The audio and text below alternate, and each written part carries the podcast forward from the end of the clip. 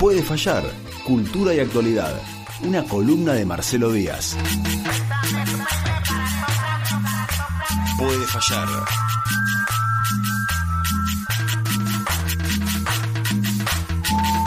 Y ya está con nosotros Marcelo Díaz en este miércoles atípico. ¿Cómo estás, Marcelo? Bienvenido. Muy bien, me siento raro sentado acá. Es como Estamos- que a mí me cambian el lugar y ya estoy. como- Cagaste, ¿no? Sí, sí, sí, raro. Nos sentamos de, de otra manera hoy, pero bueno, por una disposición en el estudio. Bueno, estamos acá entre entrañas, eh, osobucos Sí. y no sé, ¿qué corte te gusta a la parrilla que vos decís? Para mí, el corte a la parrilla es este, me gusta esto, me encanta. El que si te sentaron en un restaurante, querés que te traigan esto. Y yo, eh, depende, voy variando según las épocas. Ajá, sí, Pero yo varío entre asado, Sí. que es como un clásico. sí. Me gusta mucho el vacío. Oh, me encanta el vacío de la parrilla. Y me gusta la tapita de asado así como para ir picándola antes de que salga el asado. Muy bien, muy bien. Es línea Facundo Romero esa. Esa, sí. Porque Facundo es nunca asado de trolo, ¿viste? Claro. Él es asado de hombre. ¿Verdad? Es una, una forma de decir, no se ofenda a nadie. Porque él me dice, él me toma el pelo porque yo a la parrilla te pongo cualquier cosa. Y él es el asado de tira, y una morcilla, y un chorizo, y, y listo. Y chinchulines. Yo a mí me gustan mucho me encanta los el chinchulines chinchulín. bien Pero hechos. Yo ¿no? por ahí te tiro un cuadril, te tiro un. eh, ¿Qué sé yo? Pero bueno, viste, y ahí sales. No, Hacerlo yo al horno eléctrico. Yo ahí soy fundamentalista. Vos también sos fundamental. Pero sí me bien. gusta una, entar- una entrañita la Sí, sí. Hermoso. Ya me, dio hambre. Sí. Hoy vamos a hablar del populismo. Y esto de estar hablando de asado es de populista. de Por- hacerlo con el parquet. Fíjate que la radio, ¿qué tiene? ¿El piso de qué es? De parqué y ha durado demasiado. Eso, no ¿viste? parece una radio peronista. No, es verdad. Es verdad. Eso demuestra que somos socialdemócratas. Claro. Que esté todavía el parquet puesto.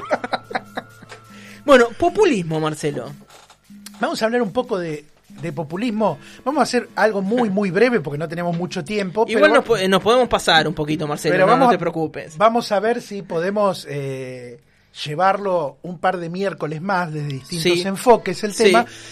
¿Por qué? Digo, así como en su momento hicimos con meritocracia, Claro. hicimos con cultura, son términos que usamos todos, pero que si te piden explicar qué es, nadie te lo puede explicar. No, todo el mundo sabe qué es, pero nadie lo puede explicar. Esa Tenés es- razón.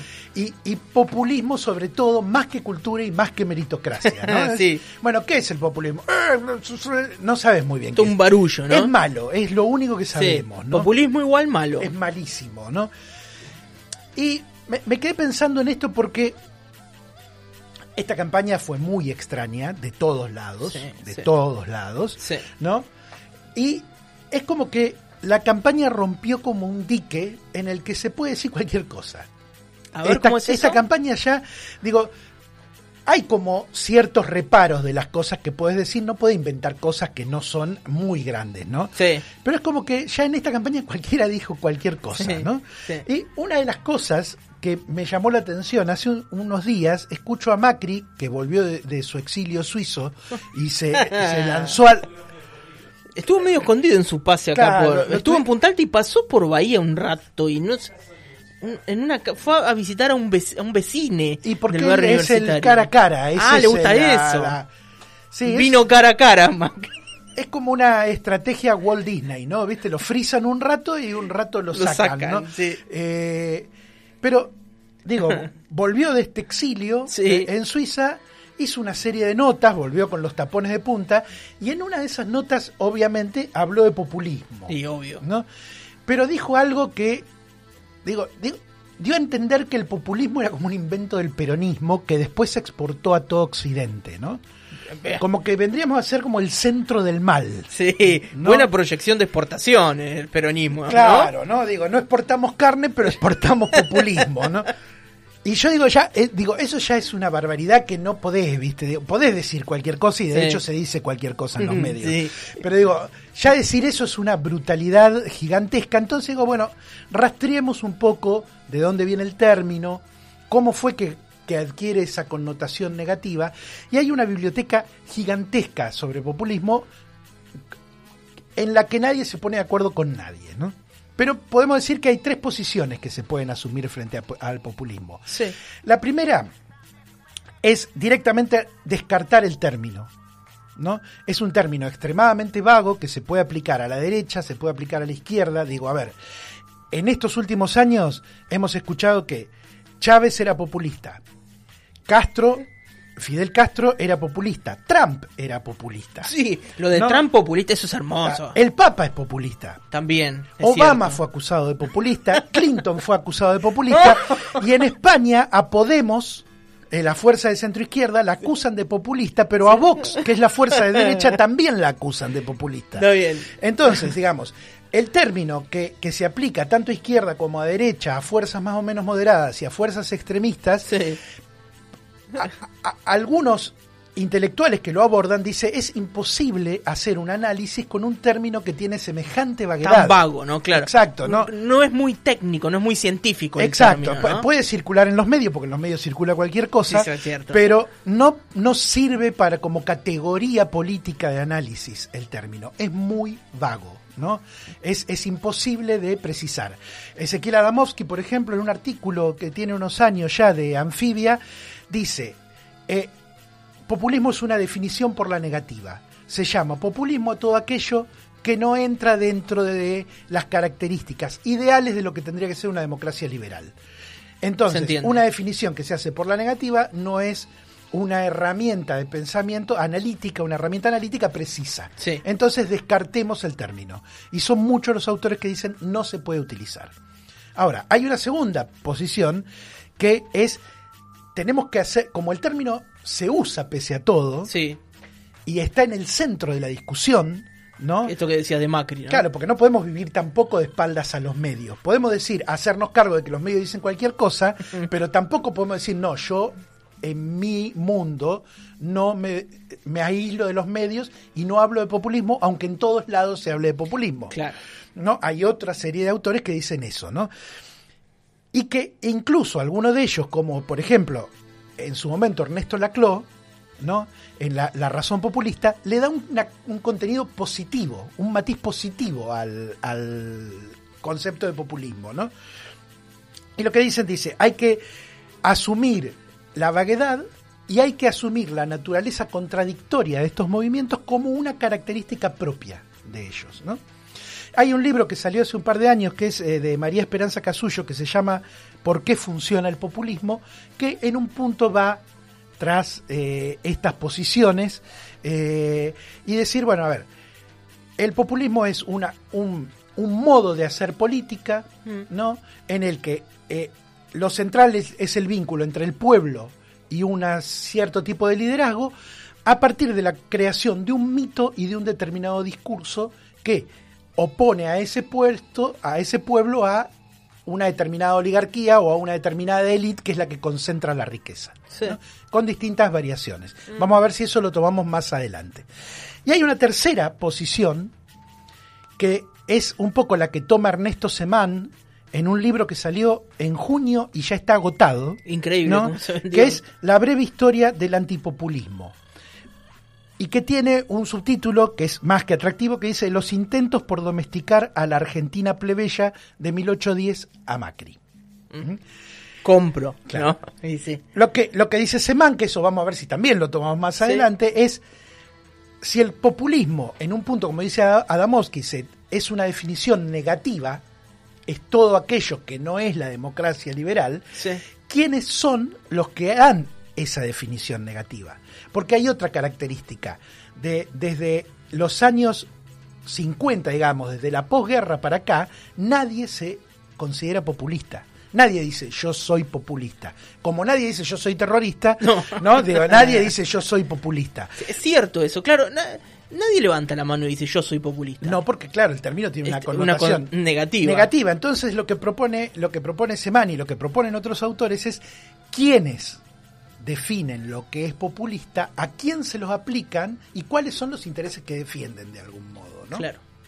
Sí. Eh, entonces, digamos, ahí está esta historia anti- del antipopulismo que hace Semán, que ya levantó polvareda, ya recibió dos o tres eh, reseñas medio misilísticas de la Nación, como diciendo cómo puede ser que se haga un libro así. Nosotros ¿no? que siempre utilizamos el término. Claro, ¿no? Mierda, claro. Sí, eh, en ese sentido es como Macri, ¿no? Claro, Y yo hoy me quería concentrar en algo simple, que es en qué momento el término populismo, que hasta la Segunda Guerra Mundial se usaba poco pero se utilizaba, empieza a tener una connotación negativa. ¿Mm?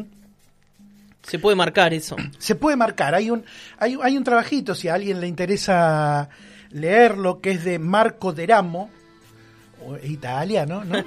Que es El populismo y la nueva oligarquía, que es de la New Left Review, ¿no? En la edición castellana, del número 82. Ahí está este, este trabajito, en donde él rastrea los usos de la palabra populismo. En, lo rastrea en los artículos académicos, ¿no? Y dice, hasta la década del 50 son muy pocos los artículos que hablan de populismo y en general no hablan de una manera negativa, ¿no? Digo, hasta el propio Roosevelt, presidente de los Estados Unidos entre el 33 y el 45, se asume populista y hace una defensa de la intervención del Estado en la economía, ¿no? El New Deal, digamos. Eh, hay una serie de partidos que se presentan como populistas, donde la figura central es el pueblo como sujeto político. Claro. ¿sí?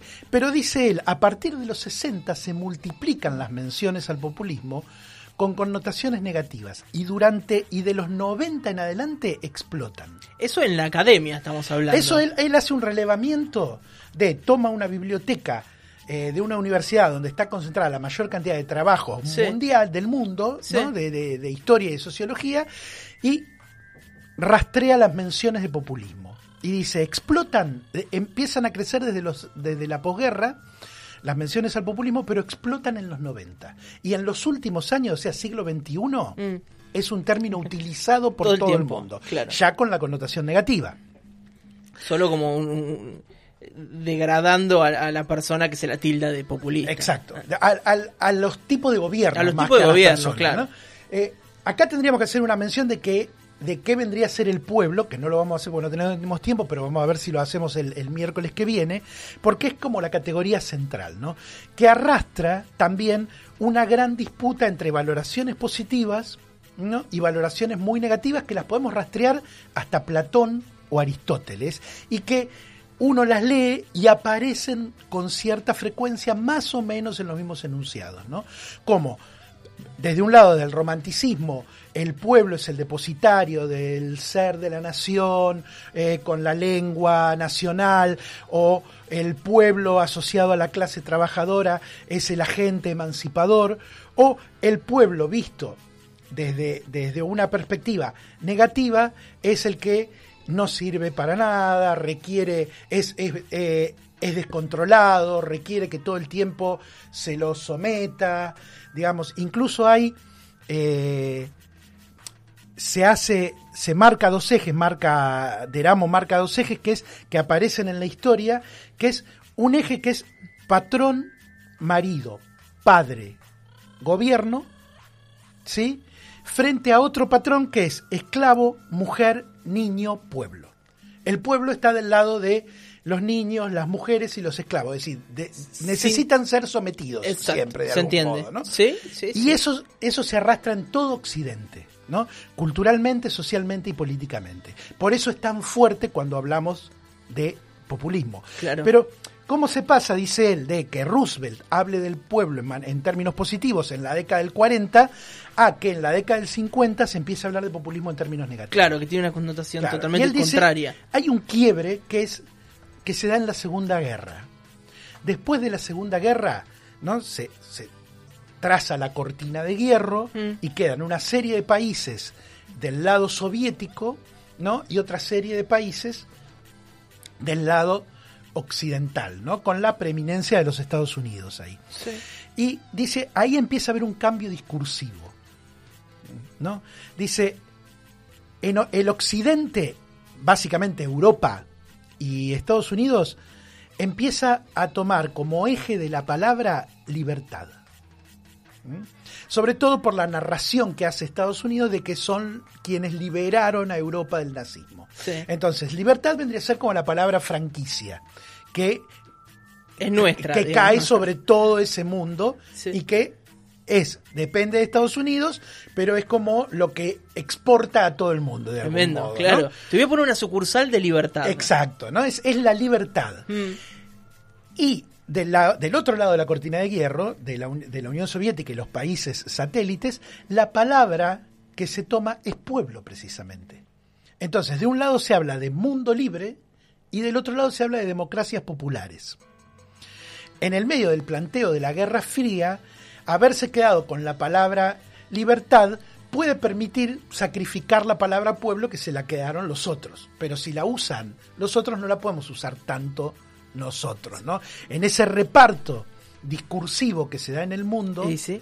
¿No? Bueno, pasa siempre. Bueno, le voy a robar algo que dice Pascual, ¿no? Como eh, las derechas acá en Argentina también se han apropiado de ciertas palabras que quedan bien. Por ejemplo, eh, los antiderechos que siempre fogonearon en contra eh, del aborto eh, seguro, legal y gratuito, se dicen pro vida. Exacto. ¿Y quién va a estar en contra de la vida, así? ¿No? Pero es eso, es la apropiación Es de de, una palabra, ¿no? Es ver con qué palabras construís tus discursos y Sí. los discursos ya decimos crean realidades, no es Sí, cua- sí. por eso decimos nadie se considera terrorista. No, claro. No, Sí. digo, vos sos un lucha en- desde tu perspectiva sos alguien que lucha por la libertad Obvio. de tu pueblo, desde otra Sí. perspectiva sos terrorista. Eh, ahora justo estoy viendo un documental sobre las Torres Gemelas y bueno, y está así Al Qaeda, Bin Laden eh, y, y- y toda la cuestión y bueno, y es eso, claro, nadie dice, no, yo soy terrorista. Claro, yo no me imagino que un discurso de Bin Laden o de que alguien, algún talibán No. hacia el resto de los talibanes diga, bueno, nosotros que somos terroristas vamos a Ellos- tratar de destruir el mundo. Estamos liberando al pueblo, estamos... Eso es de película de Hollywood. Sí, no digo, claro. los malos de Bond son los que quieren destruir el mundo, que uno siempre se pregunta, ¿para qué querés destruir Claro, el mundo? ¿dónde querés vivir? ¿Por Si qué, lo- no, ¿Por qué no mejor no juntás? Y viste que gastan guita para hacer una base en la luna desde la cual van a tirar misiles. Es decir, sí. ¿por qué no gastás esa guita en vivir bien? ¿no? Pero, claro, digo, eso que está en Hollywood, de algún modo, el lenguaje crea esos imaginarios. Claro, Entonces, acá hay una partición que se da después de la guerra, el mundo libre, ¿no? Queda de un lado, claro. Claro, que dicen es todo Occidente, pero en realidad es Estados Unidos y Europa, es el mundo libre, porque nosotros estamos en el- estábamos en el tercer mundo Claro. en ese Ah, momento. no, por ustedes no es. No, y que de hecho en el tercer mundo se sigue usando pueblo. Claro. No se sigue usando en el término que se usa en los países soviéticos, ¿no? Pero se sigue usando en las guerras de liberación, anticoloniales, digamos, otra realidad. Descuidada, ¿por qué? Porque la pelea estaba entre Estados Unidos y la Unión Soviética, ¿no? Entonces nosotros estábamos medio ahí como al costado, pero donde todavía el término pueblo se seguía usando de otra manera. Entonces, pueblo queda del lado de, de los países eh, dependientes de la Unión Soviética, libertad queda de este lado. Pero falta algo todavía para hablar de populismo. Lo que dice Deramo es que a medida que la palabra pueblo se deja de usar porque se siente que se le ha apropiado el comunismo, Claro. empieza a ganar la palabra, ah, empieza a ganar lugar la palabra populismo. Claro, con esa connotación negativa. Exacto. Pero falta todavía cómo llegamos a que alguien como Trump, el Papa y Fidel Castro puedan caer bajo la misma categoría, porque digamos, hasta ese momento vos tenés por un lado la izquierda, por un lado la derecha, por el otro el centro, que tiene una centro izquierda, una centro derecha, pero tenés claro esos polos. No se te ocurriría pensar que Stalin y Hitler son lo mismo, No, ¿no? sí. Pero sin embargo, eh, la, el- la categoría de populismo genera eso que Se te puede, filtró en todos lados, digamos. claro, y que te puede eh, aglutinar a dirigentes de, extrema derecha con izquierdas moderadas, ¿no? Y acá hay otro elemento que aparece que es eh, después de la guerra empieza a haber, se forma en, en Estados Unidos una corriente de sociólogos y de historiadores revisionistas, liberales, ¿sí? Y que empiezan a, uno de ellos es Seymour Martin Lipset, y el que más trabaja con esto y el que más aporta para, para que populismo adquiera la definición con la que estamos usándolo hoy, Sí. con un poco más rigor, no, hoy se usa ya para cualquier cosa, pero con un poco más de rigor, pero que ya tiene ese embrión de, de tener la izquierda y la derecha y de eh, calificar a regímenes políticos muy distintos, a experiencias políticas muy distintas, es Richard Hofstadter, que eh, él define el populismo como que es un movimiento en el que un líder, ¿sí? en relación con, con el- pueblo, ¿sí? eh, genera un tipo de gobierno que tiene el embrión del totalitarismo. De, parado de una perspectiva liberal, dice, toda experiencia populista tiene el embrión del totalitarismo. ¿Por qué?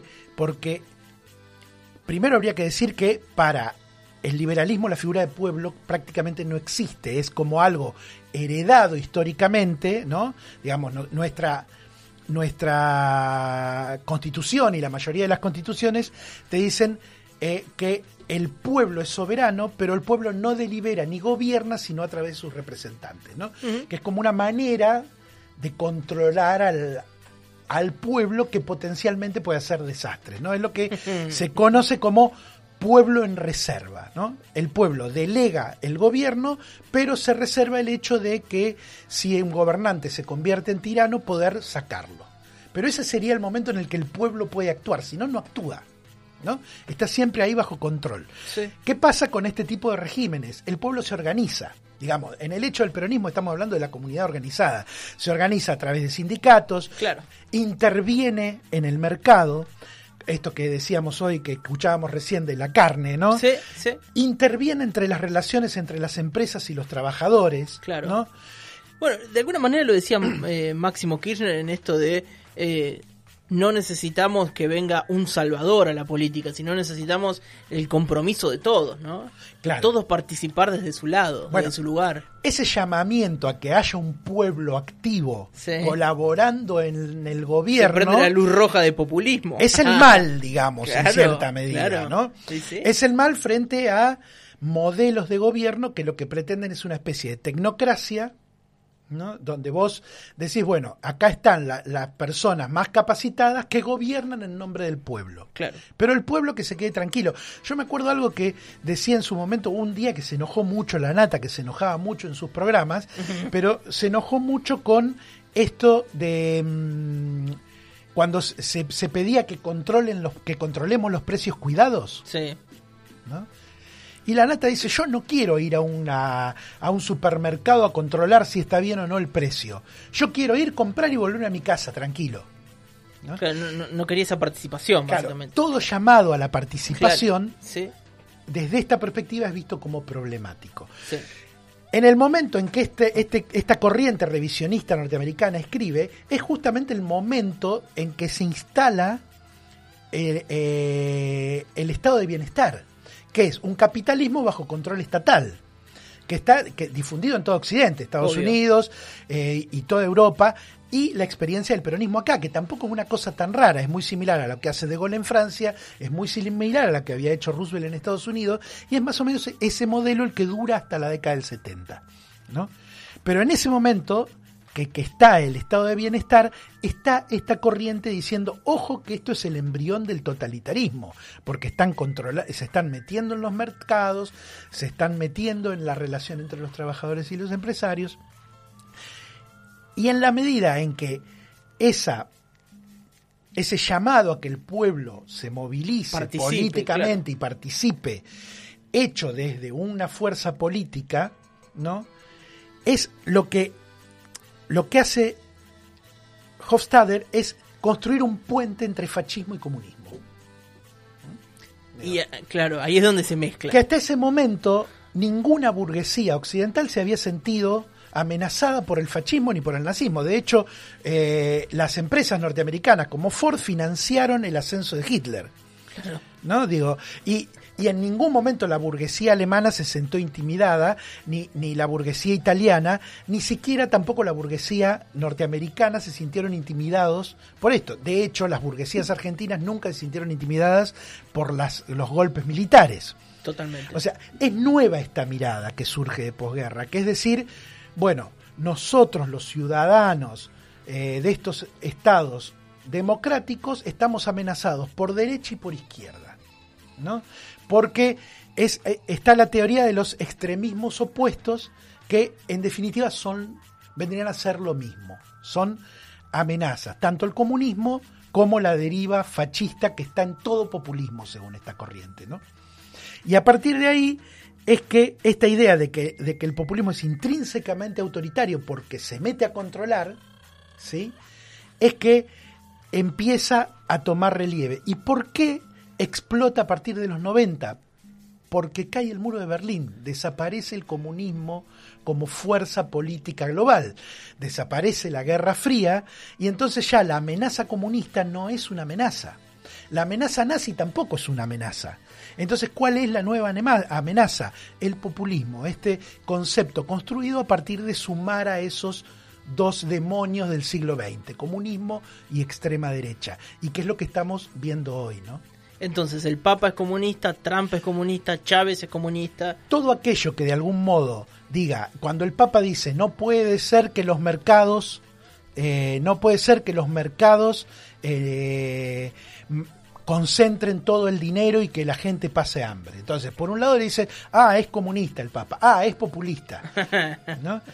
Lo hemos visto y nos hemos reído de eso, ¿no? De que un día te lo acusan Alberto de fascista y al otro día te lo acusan de comunista. Y vos decís, ¿cómo es posible que te hagan esa dualidad, ¿no? Bueno, pero es que precisamente el concepto de comunismo está hecho precisamente para generar un puente entre esos extremismos de derecha y de izquierda. Ya se rompe esa organización tripartita en que vos tenés por un lado el fascismo, por el otro lado el comunismo y por el otro lado el liberalismo, y lo que tenés es que el liberalismo pasa a estar entronizado como la única experiencia democrática posible y lo que hay afuera es populismo que es siempre una amenaza. Acá preguntan si Silvio Berlusconi es populista. Sí, totalmente. Todos. Marcelo Díaz es populista. Claro, totalmente. Berlusconi es alguien que ha sido acusado de populismo. pero también fuerzas políticas como eh, la de Beppo Grillo, ¿no? que era opuesta a Berlusconi, también fue acusada de populismo. Ese es el tema que tenemos, ¿no? Es esto que decíamos en España se ve muy claro. Podemos y Vox, son populistas. ¿no? Eh, pero claro, el gran problema que genera es esto. Genera solo una, un área que es considerada democrática y que asume solo las características de la democracia liberal y todo lo que se escapa de eso cae bajo el rótulo de populismo y es potencialmente totalitario. Por eso es, ojo, si votan al peronismo, nos vamos a transformar en Venezuela. ¿No? Porque cualquier experiencia populista puede desembocar en eso. Me encanta cómo haces eso, que empezás a construir, a construir, a construir, y de repente viene la, la luz, entendemos el concepto y entendemos por qué puede ser el Papa populista y por qué Trump también puede ser populista. Nos queda hablar de populismo por lo menos el miércoles que viene. Sí, por lo menos el miércoles que viene, porque a ver, esto es, esto tiene muchos matices, es mucho complejo, lo, lo simplificamos de una manera brutal, pero básicamente eh, me interesaba ver en qué momento, porque todo esto es una construcción histórica, no es que los términos son naturales y aparecen. Surgen. ¿En qué momento empieza a hablarse de populismo con un sentido negativo? ¿Por qué es después de la guerra? ¿Por qué explota después de la caída del muro de Berlín? Digamos, y eh, como decía Pierre Bourdieu, ¿no? Los términos políticos no son herramientas analíticas solamente, son armas en la batalla por el posicionamiento ideológico también. Y este tipo de conceptos se utilizan en ese sentido. Y me parece que está bueno saberlo porque si no enseguida es todo, es populista y ya no se puede hablar. Una vez que te pusieron el rótulo de populista, vos ya todo lo que haces es defenderte nada más. ¿Gay es populista? No, no, él es liberal. Néstor Conte. a ver, eh, a ver, a ver. Eh, Julio de Pedro Pico dice, falta incluir los conceptos de Jorge eh, Alemán que dice que explica por qué la derecha no puede tener posiciones populistas y nos deja un abrazo. Bueno, gracias Julio. Claro, Alemán de algún modo es, la misma no es la misma, pero también coincide con la CLO. Para la CLO cuando escribe La razón populista, para la clon no hay populismo de derecha tampoco. El populismo siempre es una fuerza eh, transformadora en términos progresistas, podríamos decir, ¿no? Muy bien. Bueno, todo el miércoles que viene seguimos hablando con el populista Marcelo Díaz. Marcelo, muchas gracias. Le decimos a la gente que está escuchando o que no escuchó o que lo quiere compartir porque son populistas. Lo van a encontrar en nuestra página web y también en nuestra cuenta de Spotify. Y Marcelo, como buen populista, les va a regalar algo, además, en este cierre. ¿Con qué nos vamos? Nos vamos con Patti Smith otra uh. cantante populista. Mira, lo vemos a Alberto, que Alberto es, claro, la recibió. Cantando People Have the Power. Ahí va, Marcelo Díaz.